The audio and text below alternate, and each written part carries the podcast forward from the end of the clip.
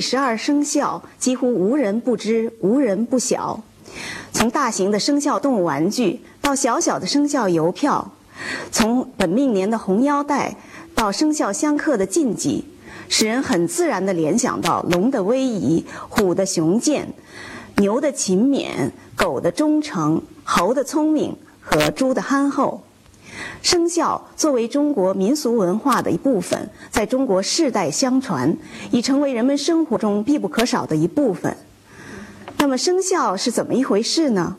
生是指出生、产生，肖就是相似、类似的意思。生肖在古代又叫十二禽、十二兽、十二神、十二属、十二物、十二虫，如今民间称十二属相。十二生肖是与十二地支相联系的。古时候，我们的祖先用天干地支纪年月日时。天干为甲、乙、丙、丁、戊、己、庚、辛、壬、癸十个字；地支为子、丑、寅、卯、辰、巳、午、未、申、酉、戌、亥十二个字。顺次以天干和地支相配。天干经过六个循环，地支经过五个循环，正好是六十年为一甲子。古人用十二种动物配十二地支：子鼠、丑牛、寅虎、卯兔、辰龙、巳蛇、午马、未羊、申猴、酉鸡、戌狗、亥猪。一九九六年是丙子年，就是鼠年；一九九七年呢是丁丑年，自然是牛年。人们由此可以推算出一个人的年龄，这就是十二生肖。说起十二生肖，您可能会问：为什么那么多动物中偏选这十二种动物呢？为什么小小的老鼠排在生肖之首呢？相传混沌初开之时，天帝呢要选十二种动物在天宫值班。那么怎么选呢？好，呃，定下一个时辰。呃，各种动物都来看谁先来就是谁。那么猫和老鼠呢，相约到天宫应选。啊，猫对老鼠说：“明天五更咱们要去天宫，啊，我怕睡得太死醒不过来，你可要叫我啊。”老鼠说：“好啊。”可是到了第二天早晨，老鼠却自己悄悄先走了。老鼠走在路上，碰见了埋头赶路的牛。老鼠当然跑不过牛，所以呢，他对牛说。牛大哥，我给你唱个歌吧。牛说：“好啊。”老鼠呢，唱了半天，牛也没听见。后来老鼠说：“我的声音太细，你听不见，我还是到你耳朵边上给你唱吧。”牛说：“好啊。”就这样，老鼠呢，在牛的背上一直唱到了天宫。到那儿一看呢，还没有别的动物来。牛说：“我第一。”可是老鼠呢？噌的一下从牛背上窜到了地上，然后呢，几步就跑到牛的前边，它占了先。这样呢，呃，老鼠呢就排在了生肖之首，牛呢只好屈居第二。这个猫呢，因为这个老鼠没有叫它，结果错过了时辰，呃，从此呢，呃，与与老鼠世代为敌。类似的民间故事还有很多。这个柯尔克孜族民间故事里说，人们把这个所有的动物同时赶下水，看谁呢先游到对岸。结果呢，有十二种动物游了过去，其中老鼠呢最先到岸，所以呢，呃，它就排在了生肖之首。还有彝族的民间故事里说，呃，先人们把那个一盆水放在那儿，看哪种动物先来喝水。结果呢，老鼠先来喝了水，所以呢，老鼠呢就排在生肖之首。古人对这个问题也有多种解释。清代刘献廷《广阳杂记》引李长卿《松霞馆坠言》说：“天地一片混沌。”老鼠在夜半之际出来活动，将天地之间咬出缝隙。天开于子是鼠的功劳，所以子属鼠。天开之后，接着要辟地，地辟于丑。牛耕田该是辟地之物，所以呢，丑属牛。寅时是人出生的时辰，有生也有死。置人于死地的兽类，莫过于猛虎。寅又有畏惧之意。最可怕的要算老虎了，所以寅属虎。这种说法从昼夜十二时辰的角度解说地支和孝寿，但由于十二地支和生肖最初是用来记日纪年的，而不是标记时辰的，所以不足为据。明代学者郎英则从呃十二地支固属阴阳，呃配动物习性特征加以解释。子为阴极，象征幽潜隐晦。以鼠配之，因为鼠的特征是藏忌。呃，辰表示阳气升起而动作，其盛以龙配之，故辰为龙。申为三阴，阴盛则狭。呃，申为猴，那么因为猴，呃，它的特性是狡猾。此外。宋代曾三宜的《音化录》则从另一个角度解释说，呃，选用这些动物是因为这些动物的身体呢都有缺损，比如说，鼠无胆，兔无肾，马无胃，鸡无肺。此外，明代叶子琪的《草木子》也说，鼠无牙，牛无齿，虎无脾，兔无唇，龙无耳，蛇无足。马无胆，羊无瞳，猴无肾，犬无胃，猪无泪。这种说法经不起推敲，因此郎英在《七修类稿·十二生肖》中质问：“孰物岂止十二不全者？”这些大都是后人的附会之说。其实，在远古动物崇拜、图腾崇拜的氛围中，对所选动物并没有如此细致的辨识。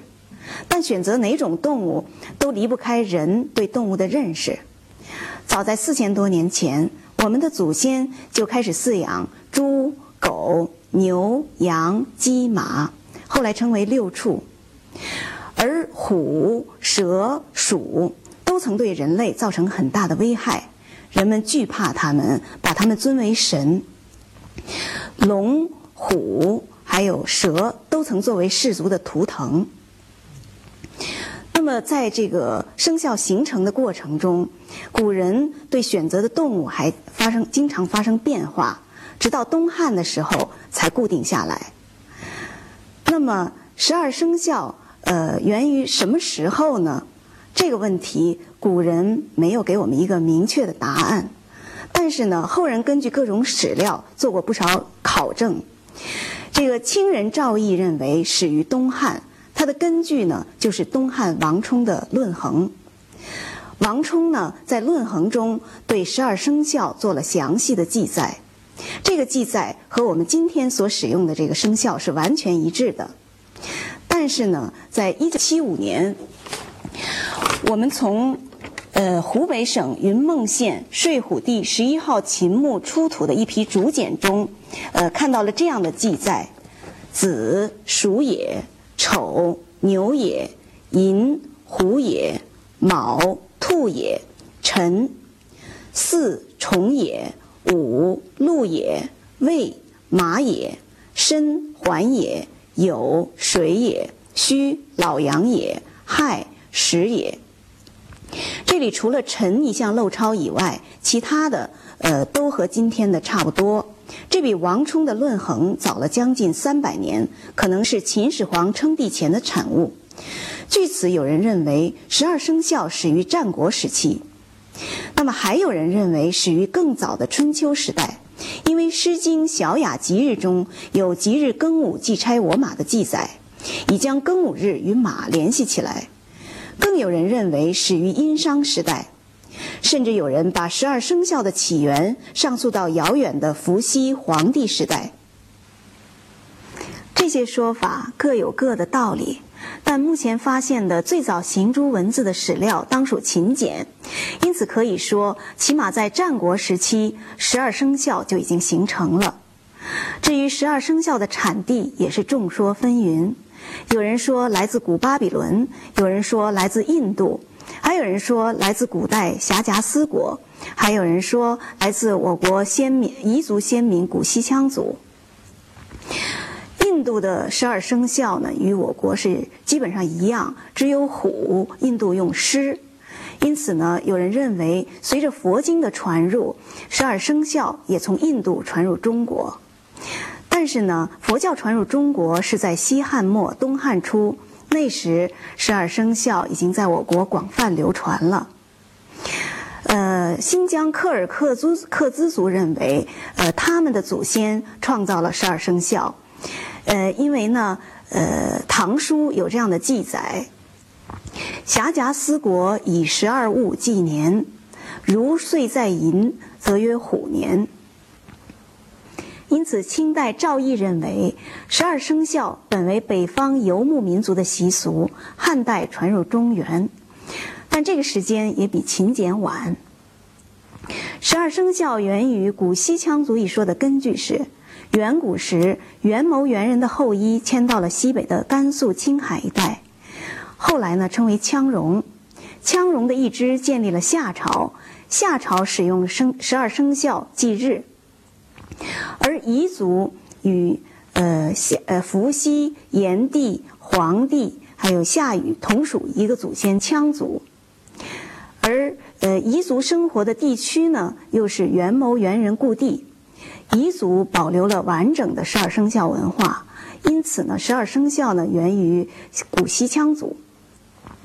那么，综合以上说法，可以说是中华民族的祖先创造了十二生肖，在夏、商、周、秦各代。呃，西戎、东夷、南蛮、北狄的先进部分汇聚中原，形成了汉族。因此，是呃，在远古的时候，中华民族的祖先将这个呃动物崇拜、图腾崇拜与原始天文学融汇一体，创造了十二生肖。十二生肖在汉族地区流传甚广。在很多少数民族地区也是普遍使用。那么我们前面谈到了彝族，在彝族地区，十二生肖与人们的生活密不可分。彝族采用十二兽纪年、祭月、祭日，各地的生肖顺序也不同。有些地区把凤、蚁、人、雀、穿山甲也作为生肖的一种。在云南的四十七个市县，共计有近二百个十二兽地名，分布在彝族居住区、哀牢山区的虎街、马街、牛街、羊街等街名，也就是集市期。每个集市以十二日循环一次。那里的彝族在三年一次的十二兽神大祭仪式上，还要表演以虎为首的十二兽神舞。彝族人还有专门的生肖庙宇，把生肖作为神来供奉。除了彝族以外，柯尔克孜族、维吾尔族、藏族、蒙古族、哈萨克族、朝鲜族、哈尼族、苗族、阿昌族、裕固族、毛南族、黎族、白族、傈僳族、纳西族、土家族等都使用生肖。但有些民族与汉族略有不同，如柯尔克孜族生肖有鱼无龙，有狐狸无猴；维吾尔族也是有鱼无龙；蒙古族以虎为首，黎族以鸡起首。十二生肖还以中国为源头，以其独特的魅力传向世界各地。在日本、越南、朝鲜、柬埔寨、泰国等国古而有之，在港澳台地区和东南亚华人聚居的国家更是经久不衰。可以说，哪里有华人繁衍生息，哪里就有十二生肖相伴相随。他们还把这一文化传到了异国他乡。十二生肖文化的感染力，在邮票发行上可见一斑。日本于1950年发行了第一张虎年邮票，其后韩国、琉球、越南、香港、台湾、蒙古、新加坡也相继发行了狗、牛、马、羊、猴、猪、龙等生肖邮票。我国于1980年发行了首枚猴票。后来又有澳门、老挝、朝鲜、泰国、菲律宾等发行鼠、兔、羊、猴票。一九九三年鸡年，又有美国、乌克兰、哈萨克斯坦、不丹以及远在南非境内的博鲁塔茨瓦纳发行机票。一九九四年戌狗年，澳大利亚的圣诞岛和南极领地也有生肖新邮发行。一九九七年一月五日，中美两国首次在同一天发行生肖邮票。中国发行的是第二轮生肖牛票，美国发行的是首轮生肖牛票。邮票的审美价值和收藏价值，给十二生肖文化注入了新的活力，同时也使这一古老的中华文化为世界各国朋友所喜爱、所接受。十二生肖作为一种文化，融入了民俗学、社会学、美学、心理学等诸多领域。古往今来，有关生肖的诗文书画卷帙浩繁，呃，生肖的文物屡见出土。像我们前面已经谈到的，呃，秦简，还有汉代的生肖铜镜，隋代、唐代的十二生肖陶俑。北齐和唐代墓葬中的生肖壁画，圆明园的生肖水立钟。那么，在历史博物馆里有隋代的十二生肖陶俑。我们的祖先呢，从东汉时就开始把十二生肖俑作为辟邪的神物随葬于墓中，所以又称十二只神俑。到了隋唐时极为盛行。一九五六年，湖湖南的零零一号墓中出土了一枚十二生肖铜镜，从铭文及饰文看是汉代的文物。名作周围呢有子丑等十二地支。那么我们还知道，在圆明园曾经有一座生肖钟，在称为万园之园的清代皇家园林里。呃，这座生肖钟呢，当时是按照西式的建筑来设计的，但是呢，呃，因为清代是还是一个封建社会了，呃，不允许有那个裸体的人像出现，所以呢，那个原来设计的那个裸体人呢，改成了穿衣服的，就穿袍子的人。那么有十二个那个兽头。呃，这个在石刻的大贝壳旁边呢，兽头人身的十二生肖像，呃，按照不同的时辰，呃，依次喷水。到了正午的时候呢，十二尊像同时喷水。这座水利钟可惜被八国联军毁掉了。在十二生肖文化中，有一个现象是我们无法回回避的，那就是生肖的禁忌。生肖民俗把人和动物联系起来，呃，把生活艺术化，增加了生活的情趣。但是，把某一种动物作为某一年生的人的象征，也产生了一些笑话。宋徽宗呢是属狗的，他下令天下禁止杀狗。当时狗肉还是一种很重要的食物，所以太学生们呢就聚众到宫门口抗议，说。皇帝的父亲神宗当政的时候，并没有因为自己属属鼠就禁止养猫啊。元代仁宗当政的时候呢，曾下令大都城内外禁止倒提着鸡，因为他自己是属鸡的。明武宗正德十四年，下令严禁养猪，违者充军，因为皇帝是属猪的。但是第二年清明祭祖。皇家要用太牢三生，却到处也找不到一只猪。那么现在呢，也有一些人是把这二生肖呢，呃，看的和自己的命连在一起的。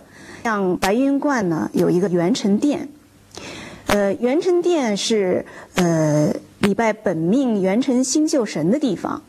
殿内呢有六十甲子神像。每年的农历正月初七、初八，到白云观元辰殿，呃，祭星的，向各自本命星辰烧香礼拜的人很多，他们就是祈求一年平安。民间呢有一种说法叫做“本命年灾多，要系红腰带辟邪”。还有一段顺口溜呢，是说婚姻属相相克的。呃，阳属相逢一旦休，不叫白马配青牛，虎见蛇如刀剁，金鸡玉犬不相嫁，兔见大龙不长久，猿猴见猪泪交流。这就是民间所谓的六冲。在生肖文化中，古老的中华文化的精华与陋俗并存。这是因为古人认识自然的能力有限，相信有一种超自然的力量主宰着他们的命运。唐代算命术盛行，其支柱之一就是十二生肖。而生肖算命是以人们对动物特性的认识为依据的，把动物与人联系在一起，不知酿成了多少人间悲剧。但是呢，对于算命先生的话，大部分人已经不受其左右了。呃，人们呢，更多的是将这个自己的愿望，呃，寄托在十二生肖上。记得，呃，日本已故总理田中角荣访华的时候，曾经给周总理出过这样一个谜语，叫“全国十二个，人人有一个”。总理哈哈一笑说：“十二生肖。”在改革开放的今天，生肖负载了更多的内涵，以一种更具审美价值、更加实用的方式走进我们的生活。在生活中，经常见到有关十二生肖的什么玩具啦、纪念品啦。我女儿呢是龙年出生的，记得她刚出生的时候呢，在医院呢买了一个这个生肖纪念币。呃，那个币的前边呢是一条龙，后边是一个女孩的形象，然后刻着她这个出生的时间，还有那个呃她的重量，很有纪念意义。以后看到呢，都能回忆起当时的情景。另外，稍微大一点的时候呢，呃，她也经常买一点那个，就挂在脖子上的那个生肖的那个项链儿。还有呢，呃，我记得有一次去世界公园玩儿。他那儿有一圈那个十二生肖的这个大的雕塑，那么他进去以后呢，就非得要找到那条龙，要照相，因为是自己的属相。在生活中，我们还可以发现这个和十二生肖有关的一些东西，比如说像家庭摆放的生肖工艺品啦，具有收藏价值的呃生肖金币，还有身上穿的生肖文化。还有能够带来好运的生肖奖券、互致问候的生肖贺年卡、美不胜收的生肖邮票、孩子爱吃的生肖糖果、精巧实用的生肖钥匙圈等等。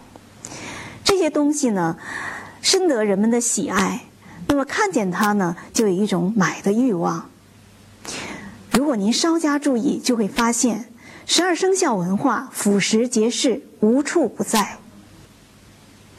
它通过动物形象丰富了人们的联想，增加了生活的情趣。看到这些动物形象，我们常常会驻足欣赏，呃，忍俊不禁，有时还因为喜爱而慷慨解囊。记得我去北岳衡山旅游的时候，曾买回了一套这个生肖的剪纸。看到那些呃可爱的动物。和这个中国民间艺术与这个生肖文化的结合，我就觉得我自己深深的被打动了。我看到他们常常会有一种温馨的感觉。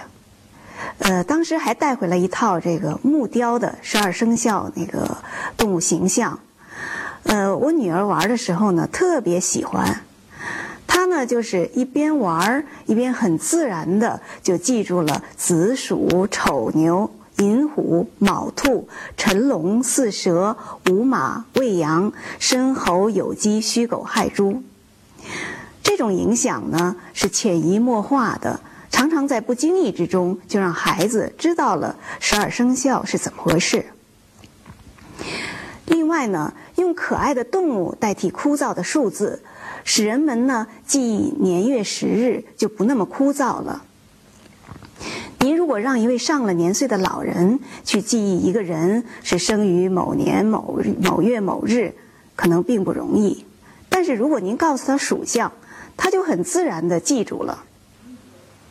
除此之外，十二生肖文化还以其民族性，在中国人的生活中起到一种粘合剂的作用。在海外工作和学习的中国人，如果有人问起你属什么，他会感到非常亲切，人与人之间的距离一下子就拉近了。十二生肖文化带给我们一种精神上的愉悦感和认同感。人们还把各自美好的感受寄托在这十二种动物身上，使它们集动物的神韵灵气与人的喜怒哀乐于一身，使人与动物的关系水乳交融，合二为一。十二生肖文化作为一种特有的民俗文化，以生动直观的形象反映了中华民族的人情世相。而通过这一幅幅画卷，又可以透视出一种古老的文化在中国人的精神生活和物质生活中所产生的积淀。十二生肖折射出时代的社会文化背景和中华民族的意识形态。它不仅仅是一种通俗文化，同时也是一种雅文化。是反映一定的社会历史条件下人们所共有的某种思维方式的深层文化。十二生肖文化为我们打开了一扇认识中华文化和中国人本身的窗户，它使我们看到一种发自人性本质的原始文化如何在漫漫历史长河中传承、变化、发展。在中华文化宝库中，十二生肖文化以其独特的魅力占有一席之地。而作为这种文化的载体，每个中国人在继承和发展这一古老文化的过程中，起着不可低估的作用。人们通过自己的理解在原有的基础上有所创新再将它自觉或不自觉地传给下一代。一个新生命刚刚降临就置身于一个浓厚的生肖文化的氛围中。十二生肖文化就这样生生不息一代一代地传下去。